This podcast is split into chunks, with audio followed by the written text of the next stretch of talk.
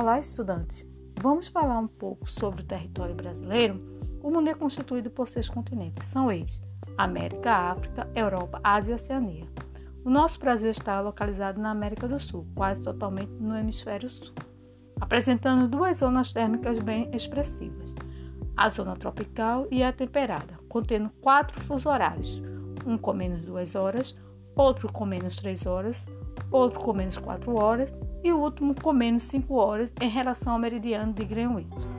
O Brasil possui uma grande extensão territorial, perdendo apenas para a Federação Russa, Canadá, Estados Unidos e China. Ele ocupa 48% das terras sul-americanas, fazendo fronteira com 10 países da América do Sul, menos Chile e Equador. Os pontos extremos do Brasil, ao norte, são a foz do rio Oiapoque e ao sul Arroio Chuí. A leste é a Ponta do Seixa e a oeste é a nascente do rio Moá.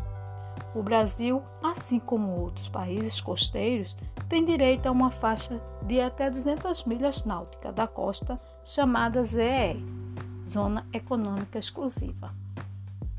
E esse mar, sobre domínio do Brasil, também pode ser chamado de Amazônia Legal. É isso, estudante. Até a próxima aula.